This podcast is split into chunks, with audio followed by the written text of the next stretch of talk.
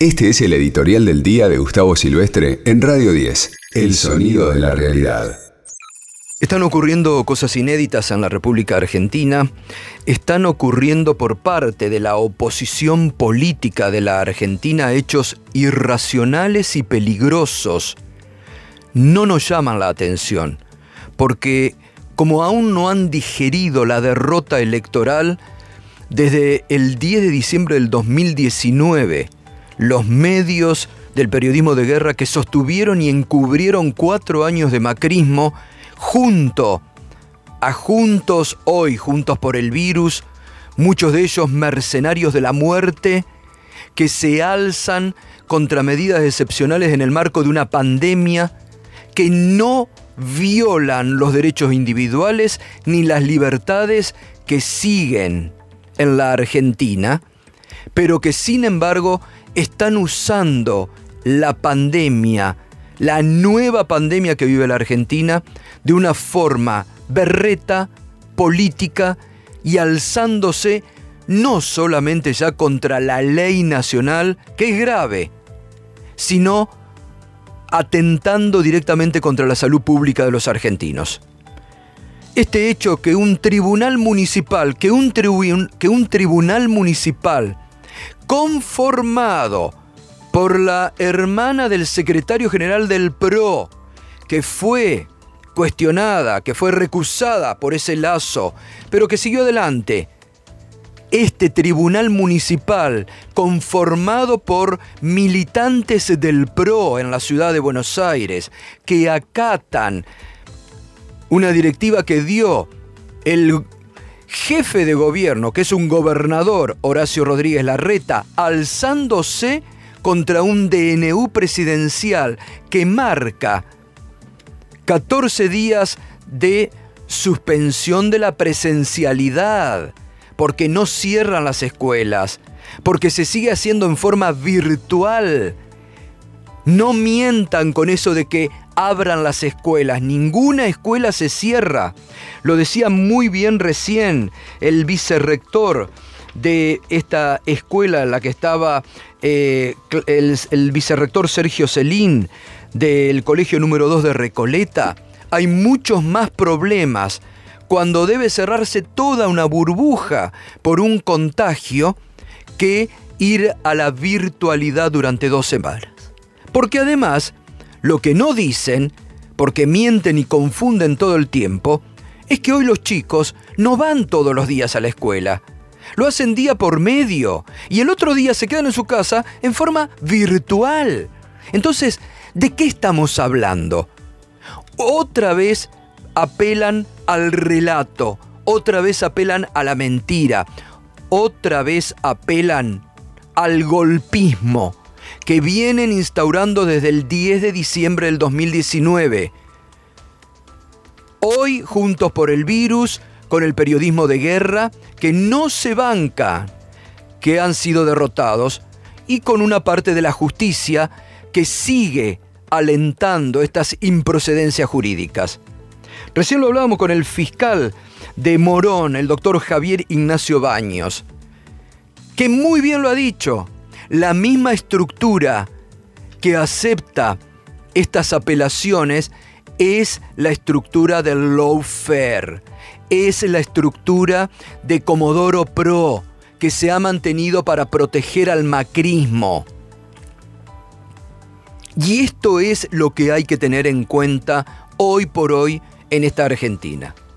Que hay un componente de una oposición salvaje siniestra, que se alza contra la salud pública, que se alza contra la ley, que no cumple, que hay un expresidente de la nación que insta a que se levanten contra la ley, un expresidente de la nación, hoy denunciado.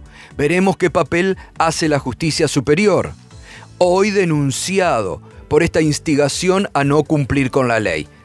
Y después hay un relato mentiroso, un relato fantasioso por parte de los medios del periodismo de guerra y del macrismo tendientes a confundir y a provocar y que no se cumplan las normas en el medio de una nueva pandemia que ayer en la ciudad de Buenos Aires, donde si uno escucha a las autoridades no pasa nada, Bien decía Leandro Santoro, no se contagian en el colegio, no se contagian en el transporte público, no se contagian en los bares y restaurantes. ¿Dónde se contagiaron las 3.189 personas que ayer domingo, que ayer domingo están contagiadas en el ámbito de la ciudad de Buenos Aires? Y llamativamente, estos padres autoconvocados que ahora apelan a la educación, que bien decía el otro día, Después no se privan de que los chicos falten 10 o 15 o 20 días porque se van de vacaciones al exterior o los llevan a esquiar o los llevan a alguna playa paradisíaca. Ahí no les importa que falte. Pero son de, barrios muy ideologizados. De barrios muy ideologizados. Que también van eh, en contra de la política nacional. Y algunas escuelas privadas que tienen subvención del Estado Nacional que se les debería tener en cuenta. Se debería tener en cuenta, ¿no? Para después, como van a hacer en la provincia de Buenos Aires, quitarles el subsidio por no cumplir con la ley.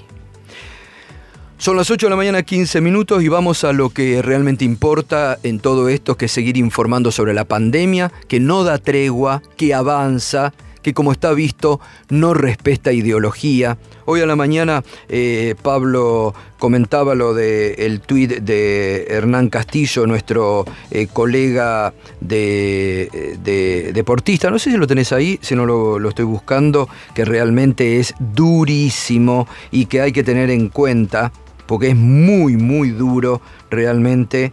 Eh, ¿Lo tenés, Pablo? Sí. acá está, Tomás. No, acá, acá, acá lo encontré. Eh, gracias, Pablo. Eh, donde dice, mi papá tiene COVID y hoy su estado se volvió gravísimo. No hay cama para internarlo. Conseguí un tubo de oxígeno particular y lo mantenemos con eso, con el monitoreo de médica amiga en casa. PAMI no da abasto, pero las prepagas tampoco. No me lo contó nadie. Le pasa a mi papá. Mi mamá también tiene, pero está casi normal y lo cuida. Uno de los doctores del PAMI que vino en la ambulancia me dijo, conseguí oxígeno y déjalo acá. Si me lo llevo se me muere. Acá adentro porque no me dejan meterlo en ningún lado. Me lo decía con la voz entrecortada. Cuídense. Se contagiaron pese a que no salen a ningún lado y usan barbijo y escafandra cada vez que van a los médicos no alcanzan las medidas de precaución porque este virus es tremendo y les juro que ya no hay más camas. Esto que va en la misma línea que lo que le pasó a la jueza la semana pasada, que peregrinó 12 horas buscando una cama de las prepaga, la que aportó durante 30 años en el ámbito de la ciudad de Buenos Aires. Y después tuvo que, después tuvo que ser derivada al hospital Anchorena, en San Martín, en el conurbano bonaerense, a África, dijera Pablo Sirven. ¿No hay forma de hacerles entender en la cabeza lo grave que es esta pandemia? Estos mercenarios de la muerte que hoy están jugando con la pandemia para ubicarse políticamente. No hay forma de que entiendan que están atentando contra la salud pública,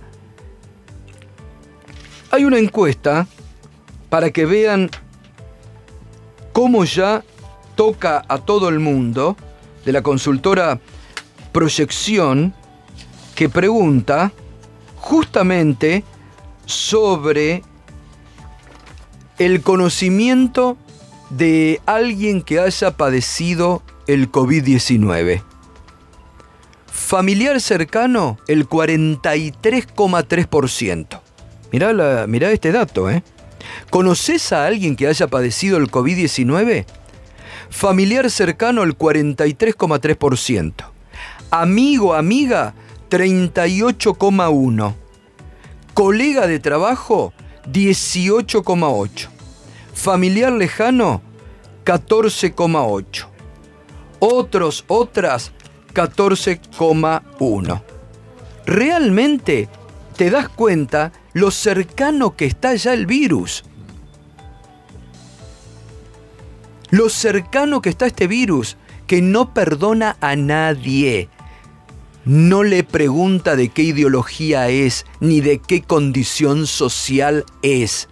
No perdona a nadie. Este fue el editorial de Gustavo Silvestre. Escuchanos en www.radio10.com.ar y seguinos en nuestras redes sociales.